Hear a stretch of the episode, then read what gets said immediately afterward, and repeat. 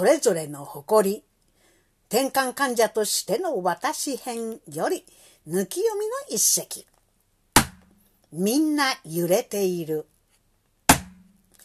私はしばらくの間自分の発作を転換発作とは呼ばずに、痙攣発作とか発作と表現していました。別に隠そうとかいう気持ちではないんですけれども、薬を飲んでる時に職場の人に何の薬？と聞かれれば、エピなの私？と答えました。まあ、看護師ですからね。転換、エピレプシーを略してエピという表現を使ってるんです。あ、そうなんだ。これで終わりでした。もっとも、相手がどういう反応をするかわからない人には、頭の薬よと答えるんです。すると大抵次の言葉は、ええー、嘘だろ？ほんと？私頭悪いからこれ以上悪くならないようにしてんの。えー、じゃあ俺にもくれよ。どうやって出してもらったんだ？病気になってからしか飲めないのよ。まだだーだ。まだまだ無理じゃない？そんくらいじゃ。とすり抜ける。転換だと言った途端、相手の怪げな顔がナーバスな状態だった時の私には針でチクッと刺されるようだったんです。こちらに余裕がある時は相手の反応を観察する方に神経が行くので、やっぱりと思うだけで、聞いてしまったたので悪かったなあなんていうような表情には、ち、こいつもか、とうんざりしてしまうのでした。転換の患者にも家族にも堂々とすべきだ。堂々として偏見を打ち破れなんて思っていた私だったんですけれども、我が身に起きた時、そう単純に堂々ととはいきませんでした。今からもう40年以上前、大学の最後の学年の小児科実習の時のことです。転換の子供を受け持ったんですけれども、まあ、小児科実習っていうのはたったの2週間で、子供は今どんな発達段階にあるのか、病気によって子供はどのような課題を持つことになるのか、病気を持ちながら子供はどのように成長していくのか、親は子供の発達にどのような影響を与えているのか、病気を持つ子供と親は今からどうしていけばよいのだろうか、なんて、そういうことを考えるのが、この小児科実習でした。2週間通ってたった一つのレポートを出せばいいのですから、子供たちと2週間遊んでいるうちに実習が終わってしまうなんていうこともありました。あまあ、ただし、それは当時の私の大学での実習がそうであったっていうだけで、多くの看護学校では、もっと提出物がたくさんあって、うん、そんなたやすいわけではありませんでした。しかし、いつの時代でも小児科実習は学生たちの中では人気ナンバーワン。何を考えているのかわからない大人の患者に看護師として何かしなくてはと思うだけで緊張し、石のように固まってしまう学生だって、小児科舞踊棟では人気者になれるんです。それに小児科は医師も市長も看護師もその人の子供時代の顔をすぐ覗かせてくれるので、学生が子供でいても安らげる場所でありました。看護師として何をしたらよいかはその子供が病気に向かっている姿や親が何をしたらいいか思い悩んでいる姿をじっくりと見てその場を共に過ごしてその時を共に過ごしていく中で一緒に考えることから始まります。何々をしなくてはいけない。何々してはいけないというような中では手も足も出ないどころか起こってくる事態すら理解できなくなってしまいますからね。小児科実習はまた自分の育ってきた成長過程を学生が思い起こす、そういう時でもあります。時には忘れようとしていたことや見ないでおこうとしたこと、認めたくないことを思い出しもするが、入院している子供たちを見ながら子供だった時のことや思春期だった時の自分の姿が見えてくるということもあるんです。私はその頃すでに24歳で学生結婚をしていたので実習をしながらついつい思い入れをしてしまうのは病の子供を持つその親の方に対してでした。受け持った子供は3、4歳ぐらいのとってもおとなしい、よくしつけられたという印象の男の子でした。医師から症状と検査の結果から転換であると説明されたんですけれども、父親は認めたがらなかったんです。急に母親の方を向いて言い放ったんですよ。俺の家系には転換の者はいないからな。お前の方にいるんじゃないのか？お前、結婚前に隠してただろう。まったくなんてことだ。せっかく男の子が生まれたというのに、お前、どう責任取るんだ？意志が遺伝するものではない。子供の頃に起きた発作にはそのまま様子を見ていてもそのうち起きなくなる場合がある。なんて説明してるんですけれども、とても分かったとは思えませんでした。父親の態度はもちろん、母親がただじっと下を向いている姿に対して、私はもう腹が立っていたんです。自分のことしか考えられない父親、世間でしか考えられない父親、自分の動揺した気持ちを罵るように妻にぶつけて解消しようとわめく横暴で未熟な父親。夫に質問されても、ただ首をうなだれてるだけで一つも反論をしない母親。なすすべがないというふうに我が子をただ抱き寄せ、涙する自信を失った母親。そんな中で、これからこの子が生きていかなくちゃならないのかって考えると、私はもうたまりませんでした。不愉快さとそれを口にしても何の解決の糸口も見つからない苛立ちを抑えて子供が遊ぶ姿をぼんやりと見ている母親を散歩に誘いました。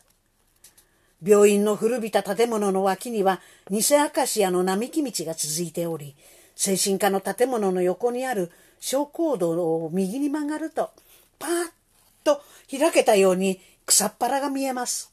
ちょうど土手のようになっていて、右側に降りるとテニス場、左側に降りると野球場です。野球場の下には町の建物が遠く続き、見晴らしがいい。私が子供の手をつないで歩く後ろを母親はついてきました。しゃがんで草をむしっている息子を見ながら、これからはどうすればいいんでしょうねと、母親はつぶやきました。私は何を言えばいいのか考えてしまい、ええ、と言ったっきり、しばらく黙って草をむしっていました。小学校の時、よくクラスの男の子がいきなり教室で倒れたんです。私生徒が不思議そうな顔をして彼を囲んで覗き込み、じーっと見ていると先生が来て、おい、大丈夫か？と名前を呼んだんです。パチパチっと瞬きをして、辺りを見渡して、へへへへと照れ笑いをして、ポリポリと頭をかいていました。丸い顔が笑うともっと丸くなって、私たちはほっとしたものでした。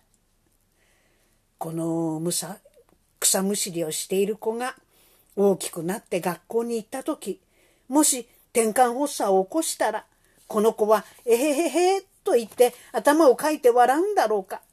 悪いことでもしたかのようにうつむいて友達の視線に傷つくのであろうか。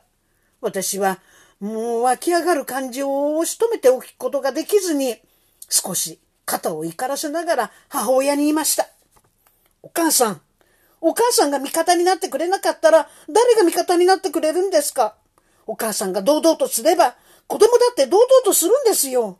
お父さんだってそんな姿を見ていればきっと自分の言ったことが恥ずかしくなります。私は直情的に言ってしまったんです。母親を責める気なんて全然ないのに言ってしまったんです。子供を持ったことがないものにわかるかと反論してくれてもいいけれど、でもやっぱり今みたいにメソメソメソメソしていちゃダメだって、それだけでも伝えたかったんです。草をむ、むしりむしり。お母さんはこう言ってくれました。なかなか子供ができなかったんですよ、私たち。ようやくできた子でね。この子、あの人は嬉しくって嬉しくって自慢の子だったんですよ。大きな期待をいっぱい持ってたんですよ。だから余計がっかりして。それであんなことを言っちゃったんですよ。そうですよね。私がしっかりすればいいんですよね。きっと。そうすればわかりますよね。あんなに、あんなにこの子のことを可愛がっていたんですもの。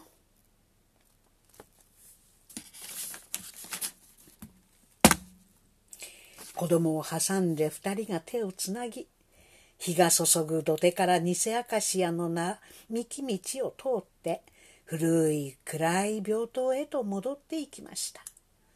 誰もがみんな揺れてるんだ。私だけじゃない。誰もがみんな揺れてるんだ。そう思いながら歩きました。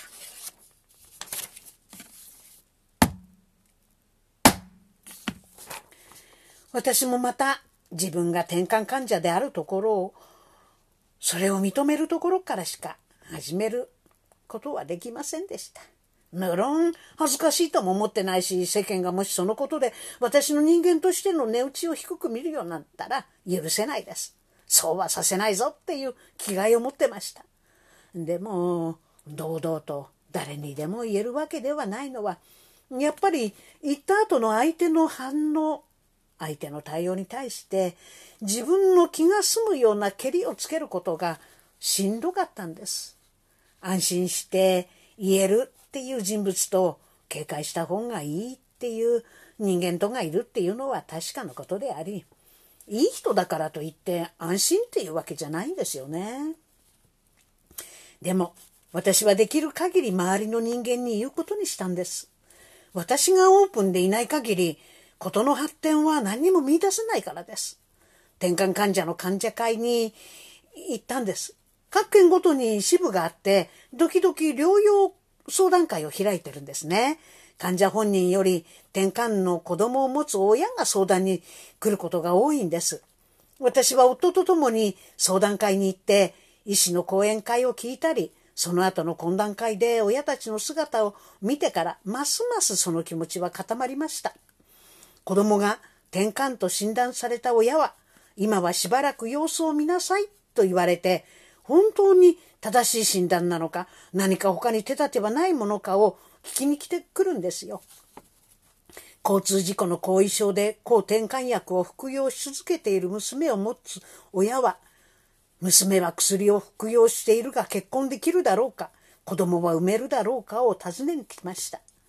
子供がもし就職したら転換であることは話さない方がいいのか万が一のことを考えてやっぱり言った方がいいのかそんな迷いをただ言いたいだけの親もいました。患者会の相談会だから、無論そこには患者本人も参加しているんですけれども、初めて来た患者本人はその時私だけでした。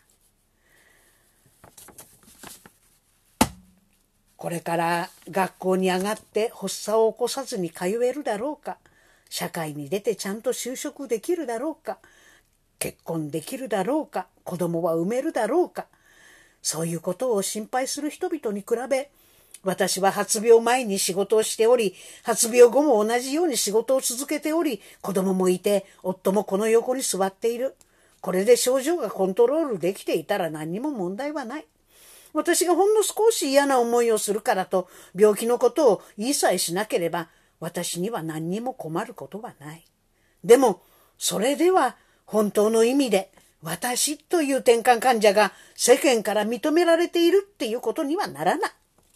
子供の転換を認めたくない親、世間から隠そうとする親、それは自分の中にもやっぱりありました。その姿をまざまざと見て、私は隠しては何にも始まらないと思ったんです。私の勤務していた病棟では脳外科の外来はなかったんですけれど、週に1回大学病院から脳外科の医師が交代で、頭のレントゲンの写真などを読影するために来ていました。必要な患者には、えー、その時診察もしてくれました。